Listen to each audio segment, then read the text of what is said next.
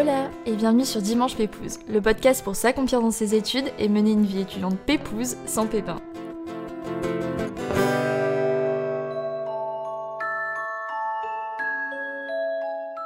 Partir se ressourcer, se reconstruire, découvrir, s'émerveiller, s'évader et surtout se surprendre soi-même. Bienvenue à tous dans ce nouvel épisode aux côtés d'Eva, étudiante en école de commerce, créatrice de contenu et vadrouilleuse des pays scandinaves qui n'ont de cesse de nous faire rêver pour leur mode de vie réputé pour rendre heureux, tout simplement. Cet épisode, c'est une ode à la bienveillance et au développement personnel et j'espère de tout cœur qu'il vous plaira autant qu'à moi. Mais avant toute chose, je vous invite à vous abonner au podcast pour ne pas rater vos vols pour les dernières destinations à découvrir lors de cette saison 3 qui touche bientôt à sa fin mais aussi à laisser des petites étoiles sur Apple Podcast ou Spotify. Et j'aimerais beaucoup faire grandir la communauté de Dimanche Épouse sur Insta, donc n'hésitez pas à aller vous abonner pour ne rien rater des actus du podcast et pour que je puisse aussi recueillir vos envies et vos avis. C'est tout simplement at Dimanche Pépouze podcast. Et reste plus qu'à vous souhaiter une très bonne écoute à tous. Hola Eva, bienvenue sur Dimanche Pépouze. Les beaux jours arrivent aujourd'hui, mais aujourd'hui on va partir dans une région plutôt réputée pour sa météo froide, ses paysages à couper le souffle et son mode de vie qui inspire le bonheur et la tranquillité d'esprit. Donc écoute, avant d'en dire plus, je te laisse te présenter de la façon la plus pépouse, qui tu es, ce que tu fais, ce qui te fait vibrer. Hello, du coup, je m'appelle Eva, j'ai 24 ans. J'ai fait un peu le même parcours que toi, c'est pour ça qu'on se connaît bien. J'ai fait euh, prépa économique, école de commerce et là je suis actuellement en master 2 marketing digital en alternance. Je suis actuellement, je travaille pas mal dans le marketing, également de temps en temps sur mon temps libre euh, créatrice de contenu également sur ma chaîne YouTube depuis des années et voilà quoi, je dirais que c'est comme ça que je peux me présenter. Bah, du coup, je mettrai tes réseaux en barre d'infos euh, de l'épisode si ça intéresse euh, les gens. Mais c'est vrai que tu fais pas mal de contenu aussi, comme moi, sur les études, sur ton hypersensibilité, etc. Et, euh, et du coup, bah, pour en venir au sujet de cet épisode, pourquoi t'as décidé de partir en échange en Suède? Parce que c'est bien là que, que t'es parti. Et qu'est-ce qui te donnait envie, en fait, de découvrir les pays scandinaves? Est-ce que c'était pour le mode de vie, les paysages? Est-ce que tu peux nous en dire plus? Alors euh, c'est très bête, mais vraiment quand on nous a dit il faut trouver un échange, euh, déjà je me suis dit Eva, est-ce que tu envie de partir très loin ou euh, voilà, on va dire en Europe et pas trop loin non plus. En fait, ça dépendait vraiment de mon mood. Ça faisait assez longtemps que j'avais voyagé et je savais pas trop, voilà, si j'allais supporter émotionnellement d'être loin. Voilà, je voulais vraiment faire un choix en accord avec moi-même, sans jugement et pas suivre les échanges de tout le monde, parce qu'on sait qu'en école de commerce, on part pas mal et euh, beaucoup de gens se retrouvent dans certains pays. Tout ce que je savais, c'est que je voulais partir toute seule. Ça, c'est un de mes choix pour euh, vraiment vivre l'expérience à 100% et je me sentais pas émotionnellement à ce moment. Je suis partie début 2020 sans savoir qu'il y avait le Covid, mais je suis partie début 2020 et je sentais pas, voilà, je me sentais pas, je voulais, je rêvais d'aller au Japon, mais je le sentais pas encore euh, à ce moment-là. Donc en fait, je me suis dit, j'ai pris une matrice, alors je ne saurais plus te dire, je suis tombée sur un schéma sur internet, tout bête. Et en fait, il y avait les types de personnalités en fonction des pays. Les pays qui sont plus centrés sur le développement personnel, les pays qui sont un peu plus stricts, les pays plus chaleureux, etc. Et moi, je suis allée vers les pays ouverts au développement personnel et il y avait le Japon bizarrement dedans, avec toute leur culture, etc. Mais il y avait aussi des pays qui n'ont rien à voir avec ce continent, qui étaient les pays scandinaves. Et je me suis dit, c'est un bon compromis, c'est pas très loin, ça a l'air passionnant, il y a tout ce qui est Laponie, il y a tout l'écosystème scandinave, le Danemark, la Suède, etc., la Finlande. Et je trouvais que les universités scandinaves aussi avaient un très bon classement académique. Et je me suis dit, bah pourquoi pas la Suède, tout simplement. Ok, bah énorme, en vrai, tout est parti d'une matrice un peu, euh, c'est marrant ça. Complètement, et puis tu sais bien, enfin je pense, j'en parle pas mal euh, sur euh, mes réseaux, l'hypersensibilité, et c'est des pays qui connaissent beaucoup ces thématiques-là, qui sont aussi très dans le cocooning, très... voilà, ils, ils, prennent soin des autres, donc ça, ça me plaisait beaucoup, et puis il y avait tout un côté aussi, bah, vraiment perfectionner à 1000% mon anglais, on en reparlera sûrement, mais voilà, c'était aussi un de mes objectifs. D'accord. Et est-ce que tu dirais donc que ça a été difficile pour toi de prendre cette décision de partir seule ou c'est plutôt tombé à un moment où tu as ressenti le besoin dans, dans tes études?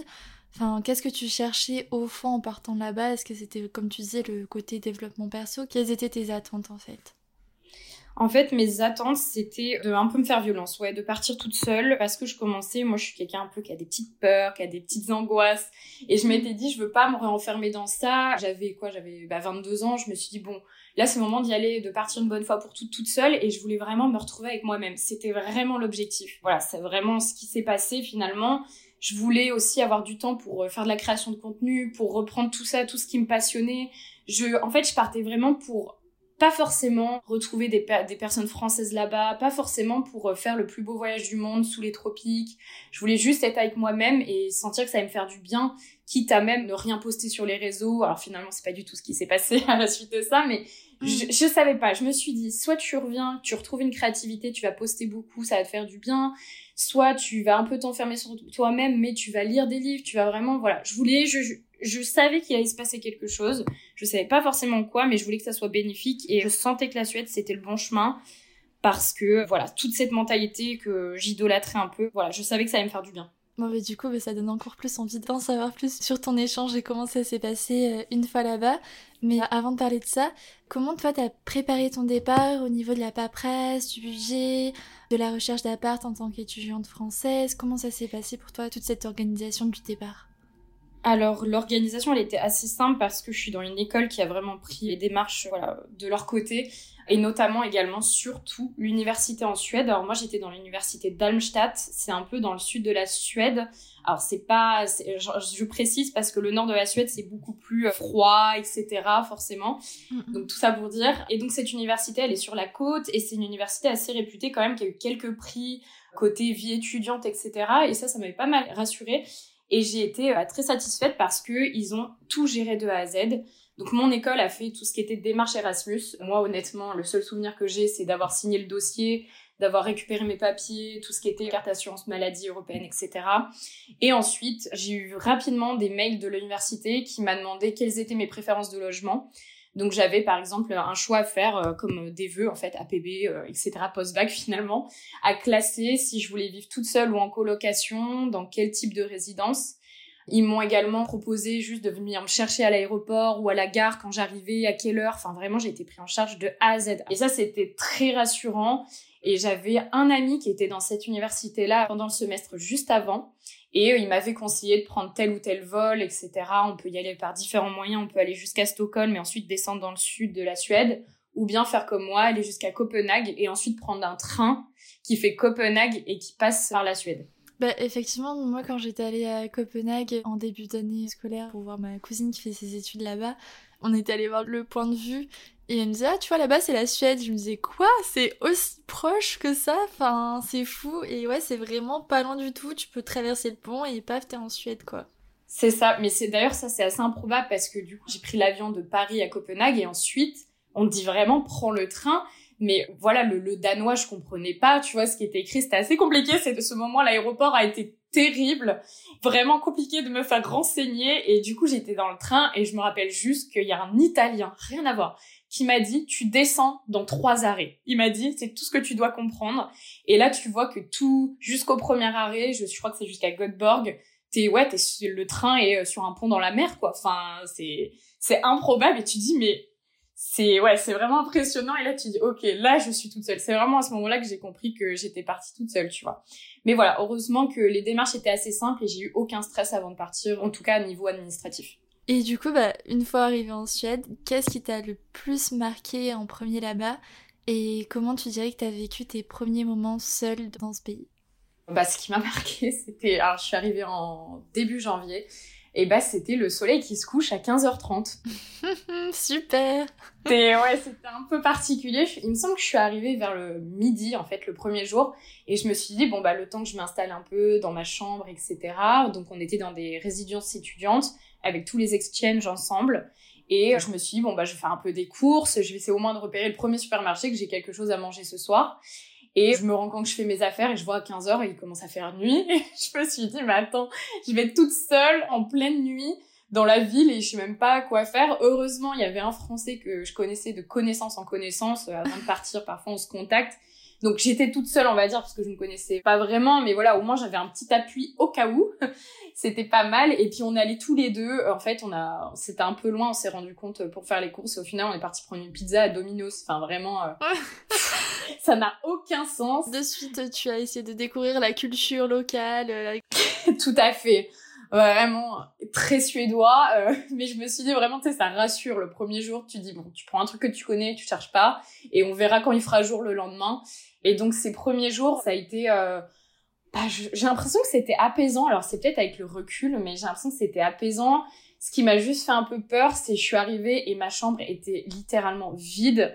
T'as un lit, une place, une petite table Ikea, parce que forcément c'est full Ikea, un bureau, une chaise, une mini salle de bain et c'est tout. Et je me suis dit, mais comment je vais me sentir chez moi pendant six mois dans cette chambre? Le minimalisme. Exactement. Et en fait, dès que je suis arrivée, les trois premiers jours, j'ai collé des photos sur le mur. J'ai vraiment fait la totale. J'ai collé des photos. J'avais ramené une guirlande que j'avais souvent dans ma chambre chez mes parents. Je l'ai collée, euh, voilà, je l'ai mise dans un coin. Voilà, j'ai vraiment essayé que je me sente chez moi. Et ça, ça m'a fait du bien parce que, bon, bah, tu te dis, je suis entre quatre murs blancs. C'est un peu spécial. Au niveau de la barrière de la langue, comment ça s'est passé pour toi? Donc là déjà, tu nous parlais de ton expérience euh, quand tu as pris le train du Danemark euh, jusqu'en Suède. Mais est-ce que tu avais pris quelques cours de langue euh, de suédois avant de partir, par exemple? Enfin, Comment t'as géré tout ça? Alors, je vais, avoir une réponse assez drôle. Je suis, nulle pour apprendre des langues, clairement. J'ai fait allemand, donc je sentais que l'allemand, je m'étais battue pendant des années. Et là, je me suis dit, je sais qu'en six mois, en tout cas pour apprendre le suédois, qui va être complètement différent, je vais avoir du mal à, le parler et j'ai fait le choix de ne pas prendre de cours de suédois parce que je voulais vraiment perfectionner l'anglais. Je sais que là-bas, ils sont tous bilingues, toute la Scandinavie, euh, très très jeune, ils parlent directement anglais en plus de leur langue. Et je me suis dit, bon, c'est un choix, tu vois, je savais que j'allais peut-être perdre quelque chose, c'était un peu dommage. Mais euh, non, pas de notion, du coup full anglais et ce qui était pas gênant parce que beaucoup de, par exemple dans le supermarché, tu fais la queue, euh, pour attendre des colis ou pour commander quelque chose un peu de spécial. c'est euh, un peu bar tabac tout ça ou des trucs tout bêtes. Ils mettent les médicaments aussi dans les supermarchés et tu fais la queue, t'as un petit ticket et tout est écrit à la fois en suédois et dessous en anglais. T'es jamais perdu. Honnêtement, voilà, full anglais, les gens comprennent très bien, que ça soit même des, des, des enfants de 7 ans jusqu'à 77 ans, ils parlent tous anglais et puis ils sont très accueillants, ils nous aident pas mal et là-dessus, il y avait aucun souci. Donc j'ai, ça m'a, voilà. Le fait de ne pas faire de suédois ne m'a pas freiné. Le seul désavantage, je dirais, c'est que, alors, on en reparlera sûrement, mais mes cours, j'avais choisi des cours très focus marketing et certains avaient pris en plus des cours de suédois, donc étaient mélangés à des suédois. Et moi, finalement, vu que j'ai pas pris de cours de suédois, j'étais que avec des exchanges et pas au cœur vraiment avec des étudiants suédois de là-bas. C'était dommage. Après, c'était une période un peu Covid aussi, donc c'était un peu spécial, je pense. Mais bon, voilà, c'était un peu mon seul regret, mais je savais qu'en six mois, en vrai, euh, voilà, j'allais pas avoir de base, je savais que moi ça allait être inutile, donc euh, bon. Et donc tu trouves que ça a vraiment permis, le fait de partir là-bas, d'améliorer ton niveau d'anglais finalement? Ouais, à 100%, pour plusieurs raisons. Comme je te dis, ils sont tous bilingues et ça, y a pas de souci. Tous mes cours étaient en anglais, toutes mes présentations. Alors, c'est ce que je faisais déjà en France. Euh, j'y avais pris le, le parcours en anglais dès le début en école de commerce. Mais voilà, ça m'a perfectionné parce qu'on parle d'autre chose, parce qu'on te demande d'où tu viens, on te demande de parler aussi de la France, de ton pays, tout ça. Donc, tu vois, tu as d'autres discussions. Et aussi, euh, on avait des cuisines euh, communes dans la résidence étudiante euh, et avec des exchanges. Donc là, tu es, amené à, voilà, à communiquer avec tout le monde, avec des accents complètement différents. Et aussi, j'avais un peu trouvé l'amour dans cet échange. Incroyable cette révélation là. Elle nous balance ça comme ça. Alors je suis obligée de le dire parce que finalement ça m'a. Alors voilà, c'est quelqu'un que je suis plus aujourd'hui. C'était un, brésilien et en fait, bah quand tu te retrouves à quelqu'un. Attends, tu t'es retrouvé avec un brésilien en Suède, mais c'est c'est hippique. c'est pas un scoop, il me semble que je l'avais un peu dit sur mes réseaux, donc c'est pas grave, mais ça explique beaucoup de mon échange. C'est que j'ai parlé en anglais H24. Forcément, quand tu vis à quelqu'un après qui parle que anglais, c'est le seul moyen de se comprendre parce que je ne comprends pas le portugais brésilien et il ne comprenait pas le français, et bah c'est finalement grâce à ça que j'ai beaucoup progressé en anglais. Et puis c'était quelqu'un qui parlait très très bien en anglais aussi. Donc euh, voilà ça fait partie de mon échange. C'est les folies des échanges j'ai envie de te dire. Donc euh, voilà. Donc petit conseil pour s'améliorer en anglais euh, il faut pécho tout simplement. Voilà. Exactement. Exact. Mais bizarrement ça a vraiment duré ouais quatre mois. C'était quand même voilà ça a même fait partie on va dire de ma construction dans une vie de couple etc tu vois c'était pas qu'un amour de vacances. Ça fait partie de l'échange. Je je peux pas le nier j'étais obligée de l'aborder tu vois non, mais on adore ce, petit point, c'est important. Et donc, comment ça se passait les cours là-bas pour toi au niveau des horaires? Parce que j'imagine que c'est sûrement différent par rapport à la France, mais aussi au niveau du contenu. Est-ce que tu, tu, dirais que le niveau était plus difficile qu'en France? Est-ce que tu avais un emploi du temps assez chargé? Et est-ce que la vie étudiante aussi était plus animée qu'en école de commerce en France Pas, euh, voilà. Alors, sachant que je suis partie en temps de Covid, donc euh, moi juste pour faire le point là-dessus, ça n'a pas trop impacté parce qu'au début en Suède, alors moi en mars 2020, j'ai jamais eu de confinement, j'ai jamais mis de masque jusqu'à la fin de mon échange. Je suis restée en Suède, donc j'ai eu quand même eu des cours à distance, mais c'était la normalité, on n'avait pas trop de comment dire, on a l'impression que c'était hybride mais que c'était normal chez eux. Donc finalement, j'ai pas trop connu leur vrai rythme. Je sais pas trop si ça a été vraiment impacté par le Covid ou pas. J'ai pas l'impression, honnêtement, parce que je suis allée sur place. Je te dis, euh, tout était très normal. Mais niveau cours, cette université, c'était très léger. Je vais pas mentir, j'ai été assez surprise de ça.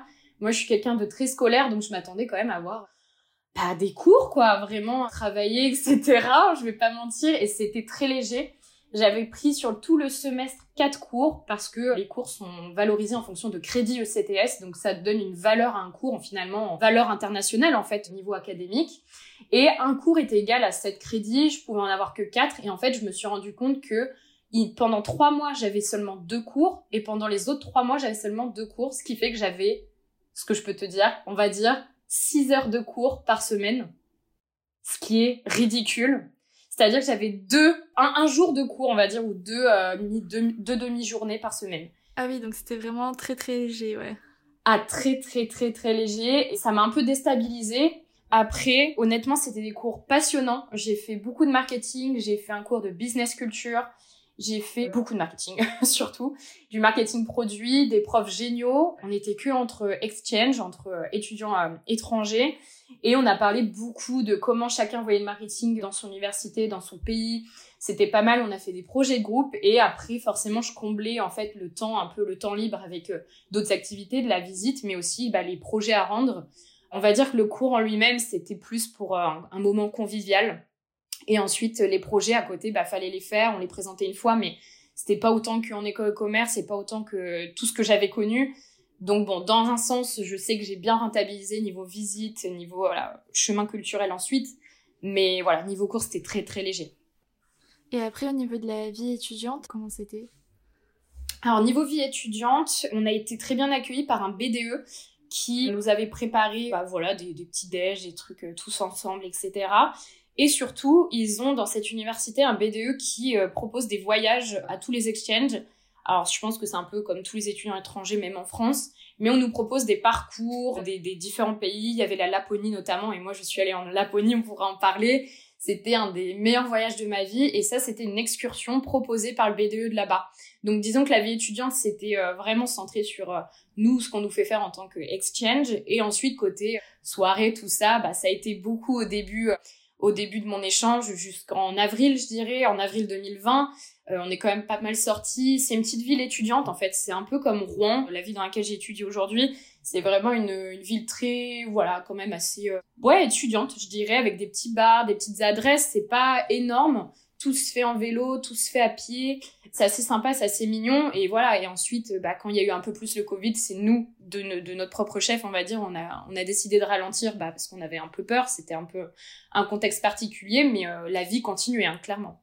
Et justement, tu pourrais nous, parler un peu plus des, endroits que tu as pu découvrir pendant que tu étais là-bas, des paysages que tu as pu voir, des, de tes excursions, etc. Ouais, bien sûr. Alors, le premier voyage que j'ai fait au bout de un mois là-bas, je suis partie à Copenhague. Alors, tu y allais aussi, euh, on avait un peu parlé. Moi, ça a été une de mes villes coup de cœur. Je voudrais vraiment, tu vois, je suis à deux doigts d'y retourner cette année parce que j'ai adoré cette ville. J'étais dans Airbnb génial. J'avais retrouvé un ami en fait de la France qui était là-bas et du coup on s'est retrouvé là-bas pendant trois jours. C'était génial.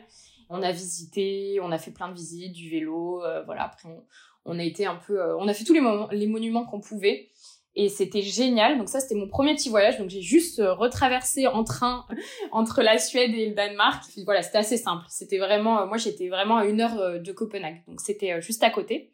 Et ensuite, le plus gros voyage que j'ai fait et qui a été le dernier finalement à cause du Covid ensuite, et j'ai eu beaucoup de chance, je suis partie en Laponie. Donc on a fait tout un voyage incroyable, vraiment. En fait, on est on est parti une semaine en février 2020 On est, alors il me semble qu'on est passé par Helsinki, on est passé, euh, on a fait, on a tout fait, on a fait Finlande, Norvège, et on a été dans un petit village qui s'appelle Sariselka, qui est un voyage, voilà, beaucoup d'excursions en Laponie se font là-bas, et on était dans des chalets de 8 avec un sauna privé à l'intérieur, avec une cheminée. Ah non, mais improbable. Bon, il faisait moins 20, mais on était heureux. c'était, c'était génial, c'était improbable. Et là-bas, j'ai fait tous les classiques, mais qui sont incroyables de chien de traîneau, chasse aux aurores boréales. J'ai vu deux fois dans ma vie des aurores boréales. C'était, c'était mon rêve. En fait, c'était vraiment une raison pour laquelle aussi je suis allée en Suède et en Scandinavie. Vraiment. J'ai fait euh, la moto des neiges. Bon, après, forcément, on a fait tout ce qui était possible. Vraiment, meilleur souvenir quasiment de ma vie pour le moment parce que euh, c'était improbable. Enfin, vraiment improbable. Et des personnes, les personnes avec lesquelles je suis partie, je garde encore un lien avec elles parce que voilà, on a vécu un truc de fort. Et voilà, c'était un de mes meilleurs voyages. Et ensuite, j'ai fait un peu, j'ai parcouru euh, avec un ami en voiture la Suède de temps en temps. J'ai pas pu, malheureusement, j'ai pas pu aller jusqu'à Stockholm parce que bah, Covid oblige et j'y retournerai, ça j'ai toujours dit. Je bouclerai la boucle dès que je pourrai, j'irai à Stockholm au moins finir entre guillemets mon échange. En vrai, ça fait un peu rêver quand même. Hein Franchement, il faut le faire une fois dans sa vie, la Laponie. Ça, je le maintiens, c'est incroyable. Il y a beaucoup de gens qui sont réticents à se dire oui, mais c'est des pays froids, euh, un peu stricts, mais c'est incroyable ce qu'on vit là-bas, c'est c'est fou et puis euh, voilà, c'est à portée de main quand même. C'est pas très loin de la France, donc vraiment, je conseille à tout le monde de, de faire ce voyage. Et bon, bah maintenant on a parlé de tes plus beaux souvenirs là-bas euh, lors de ton échange. Est-ce que maintenant tu pourrais nous dire ta plus grosse galère ou le moment le plus difficile que tu as vécu là-bas?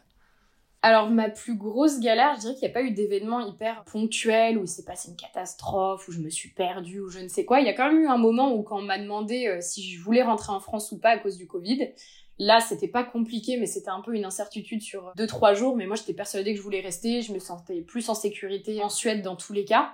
Mais voilà, ça, ça, a été très, euh, voilà, très ponctuel. Et je dirais que ensuite, ça a été plutôt mon hypersensibilité. Alors, on revient toujours à la même chose, mais être seule, ça fait du bien et j'en avais besoin. Mais ça a été aussi, j'ai été face à certaines limites, à, à voilà, être triste, à voir mes amis. En fait, ma plus grande peur, c'était que je revienne d'échange et que mes amis m'aient oublié, entre guillemets. C'est complètement bête, mais euh, ouais, vraiment, j'avais peur. En fait, le monde, tu vois, ton monde, en fait, tourne sans toi pendant six mois ça me faisait un peu peur de rester dans une bulle et que je revienne et que tout ait changé. Et au final, bon bah ça s'est bien passé, mais j'ai eu un peu cette peur euh, un peu constante tout le temps. Donc je, voilà, je faisais des appels avec mes amis, je leur montrais un peu tout. Euh, à cette époque-là, voilà, j'envoyais plein de vidéos, plein de vocaux tout le temps, et puis on gardait contact, et puis il y a eu aucun souci finalement. C'était ma plus grande peur, je dirais, donc euh, voilà, des moments d'incertitude, tout simplement. Mais justement, j'allais te demander comment tu l'as géré, mais du coup, le fait de prendre contact avec tes, amis, de garder le contact, de continuer de partager ton expérience, euh, même à, des kilomètres de la France, c'est vraiment ça qui t'a aidé? Ouais, vraiment. Il y a eu plusieurs choses en fait. Il y a eu donc les appels avec ma famille, mes amis dans tous les cas. J'étais très bien entourée aussi en Suède. Du coup, il y avait mon copain de l'époque et il y avait toute, je me suis fait toute une bande d'amis, alors qui étaient français que je connaissais pas du tout, qui étaient dans une autre résidence. Avec eux vraiment on a voilà on construit des liens euh, incroyables et c'était une bande de garçons. Alors c'est tout bête mais quand t'es la seule fille de la bande de garçons on te protège un peu il y a jamais eu de soucis. Si on allait à tel endroit on me ramenait en voiture il y a jamais eu de problème là-dessus. Donc tout ça ça a été j'étais très bien entourée. Et voilà je dirais que c'est ça et évidemment partager sur les réseaux sociaux c'est bête, mais il y a aussi des personnes qui faisaient partie de mes proches qui regardaient les vidéos que je faisais. J'ai fait pas mal de vlogs en Suède, je faisais pas mal de choses euh, sur mon compte Instagram et même des, mes proches à moi suivaient tout ce que je faisais tout le temps et puis je, voilà, j'emmenais un peu les gens dans mon voyage et tout ça, je sais que ça a contribué à ce que je me sente bien et à ce que les gens comprennent, mes proches en tout cas, comprennent aussi ma réalité là-bas. Et justement, comment tu définirais ton mode de vie là-bas? Est-ce que tu aurais une petite habitude à nous partager qui te rendait heureuse et qui te faisait réaliser que tu étais euh, à des kilomètres de chez toi? Je dirais ce qui me plaisait le plus là-bas, c'était de partir en vélo euh, quand je voulais au bord de la plage et toute seule avec de la musique dans mes oreilles. Souvent, j'avais beaucoup repris le sport aussi. Je faisais une petite séance de sport. Sissi Mua, tu connais euh, forcément le matin. Je me levais assez tôt finalement, même si j'avais pas, on va dire, euh, voilà, pas des journées de cours très remplies. Je me levais tôt, je faisais mon sport, je partais en vélo tout le temps. Vraiment, il a fait très beau après finalement quand le soleil se levait un peu plus tard, se couchait pardon plus tard c'était un peu plus agréable. Il fait très beau, il faisait très beau. Je faisais pas mal de souplesse, de sport. J'ai toujours fait de la gymnastique, donc tout ça, je l'ai retrouvé. On m'a appris à faire du skate. Enfin, voilà, on a vu des matchs de hockey. C'est bête, mais juste me dire que je suis dans la petite ville étudiante. Je pars sur mon vélo. Je fais ce que j'ai envie, ce dont j'ai envie quand j'ai envie et faire des petites activités avec mes amis de temps en temps. Et ça, c'était vraiment ma routine, juste tu te sens libre. Enfin, vraiment, tu te sens complètement libre. Ouais, j'allais te dire, c'est vraiment un, sentiment de liberté, quoi, là-bas, que t'avais. Complètement. C'était vraiment ça. Et puis, tu sais, t'as pas vraiment, t'as pas tes contraintes de France. Enfin, tu sais, des, des, trucs tout bêtes. T'as pas ton vrai quotidien. C'est, c'est un peu des vacances. Tout est beau, tout est rose. Au final, même si ça peut être dur émotionnellement, comme on l'a dit, mais t'as quand même des choses dont tu t'affranchis et ça fait du bien. Et voilà, t'es juste là. Tu dis, je suis juste là pour kiffer mon échange jusqu'au bout. Et voilà, quoi. C'est, c'est super agréable. Et ce sentiment de liberté, t'as pas réussi à le, à le, retrouver du coup en France de par le quotidien? Si, complètement. En fait, ça m'a, cet échange-là, il m'a beaucoup après été indépendante à, à 1000%. Aujourd'hui, même si j'ai une vie un peu voilà, mille à l'heure à Paris avec une alternance, les cours, euh, tout ce que tu veux, on sait très bien que la vie parisienne est un peu euh, très rapide et, et, vraiment euh, fatigante parfois. Et j'ai quand même gardé cette habitude de me dire, ok, bah là par exemple, ce qui va me faire du bien, c'est de refaire du sport. Là, j'ai repris le sport récemment parce que je sais que ça m'a toujours fait du bien et ça me rappelle un peu là-bas quand j'avais mon quotidien, je suis avec moi-même et ça me fait du bien. Ou même bah partir de temps en temps marcher sans juste savoir où je vais. Voilà ça c'est une habitude que j'ai gardée de là-bas et ça me remet toujours un peu dans ce mood de je profite. En fait faut parfois tu sais faut lever la tête aussi. C'est pas parce que t'es à Paris que tu vis ici que tu découvres pas d'autres choses. Faut lever la tête faut un peu se perdre dans les rues et et être un peu touriste de sa ville aussi, tu vois. Donc ça, c'est un peu ce que j'ai gardé euh, de, de cet échange. Et donc comment tu définirais la Eva d'avant son échange et celle d'aujourd'hui? Et c'est quoi la suite maintenant pour toi? Alors, c'est très difficile. je dirais que la Eva d'avant, elle était moins confiante, un peu plus... Euh, je dirais qu'avant, avant de partir, honnêtement, je suis quand même partie à un moment où je sortais d'un an et demi d'école de commerce et j'étais assez à fleur de peau ouais, j'étais à fleur de peau. Je sentais vraiment, il que je me retrouve, comme je te disais, pour me recentrer, pour pas partir dans tous les sens et pour faire une pause. C'est bête, mais tu sais, juste te dire, t'es dans un échange pendant six mois et certes, je devais trouver un stage, etc. Mais c'était une pause dans tous les cas. Et j'en avais besoin pour me ressourcer. Et vraiment, voilà, j'étais à fleur de peau et je suis devenue, alors c'est beau à dire, vraiment. je suis devenue une femme. J'ai vraiment, j'ai l'impression que je suis devenue une adulte après ça parce que j'ai compris l'indépendance et ce que ça me procurait et à quel point c'était important parce que je, trouve ça tellement important de faire des choses pour soi-même. Alors peu importe euh, qu'on soit en couple ou pas, tout ça, tu vois, ça t'apprend des choses sur toi-même et faire des choses dont on a vraiment envie, juste soi-même. Et là, si du jour au lendemain, j'ai envie de repartir bah, à Stockholm toute seule pendant une semaine, je vais le faire. Enfin, vraiment, j'ai... Alors qu'avant, tu t'en sentais pas forcément capable et maintenant, tu sais que tu peux faire les choses pour toi et les apprécier que pour toi. C'est ça. Et aussi avec ce que je disais tout à l'heure, si je pars une semaine, j'ai l'impression que à la, à, la base, j'allais me dire mais euh, on va m'oublier ou je vais mes amis nanana ou ma famille, mais en fait pas du tout. Là, je pars une semaine, j'ai bien compris que tu reviens, les gens qui t'aiment, ils seront toujours là. Tu vois ce que je veux dire? Et ça c'est bête, mais niveau émotionnel et relationnel, bah ça m'a beaucoup fait évoluer. Donc là, partir pour moi-même, je sais que prendre du temps pour moi-même, ça n'impactera pas forcément mes, mes relations avec les autres, au contraire, ça va les améliorer, forcément. Et du coup, bah, c'est quoi la suite pour toi? Et bien la suite, comme je te disais, tout bête, c'était bah, de boucler un peu cet échange parce que je l'ai toujours en tête. C'était, euh, ça serait de repartir, de partir tout simplement à Stockholm, de faire d'autres voyages. Et là, évidemment, je m'envole pour une vie, euh, la vie active, la fin du diplôme, la fin des études, le diplôme, le CDI. Donc là, ça, je repars dans une vie un peu à mille à l'heure et avec de plus en plus de problèmes d'adultes, comme tout le monde. Et je me dis, il va falloir que je prenne le temps, voilà, si, comme je te disais, se, partir une semaine toute seule, voilà, faire des voyages, me poser et aussi redécouvrir un peu le monde parce que, bah, quand on voit ce qui se passe ailleurs, etc., on est bien content aussi de sa situation et, et ça remet des claques. Et ça, je pense que certes, c'est déconcertant parfois, mm. mais ça fait du bien, faut le faire de temps en temps et faut pas se laisser envahir par les années, les années, les années qui passent. Et, Totalement. Et voilà faut savoir prendre des pauses. Ce que tu viens de dire, je pense qu'il faudrait qu'on se le remette en, boucle au quotidien, carrément. ouais, clairement. Petit reminder. Euh, Exactement. Et euh, est-ce que tu aurais donc un conseil à donner aux personnes qui nous écoutent et qui souhaitent vivre et découvrir les pays scandinaves? Ben, Je dirais déjà, ça serait de pas avoir d'a priori. Parce que, voilà, on se dit, ces pays-là, on les connaît beaucoup, même si ça reste l'Europe, on est un peu, voilà, on se dit c'est froid. Et en fait, c'est très bête, mais le fait qu'il fasse froid, le fait que ça soit un peu différent d'ici, un peu moins Dolce Vita pour le coup, et bah en fait, on se ressent beaucoup sur soi-même parce que c'est des personnes qui sont très axées développement personnel, ils passent du temps avec leur famille, certes ils sont chez eux, mais un peu un esprit cocooning. Juste de voilà de se dire découvrir ça et s'en imprégner et pourquoi pas appliquer certains conseils scandinaves de, de développement personnel euh, dans sa routine euh, même ici en France. Ça c'est indispensable et je pense qu'il faut y aller vraiment pour le voir.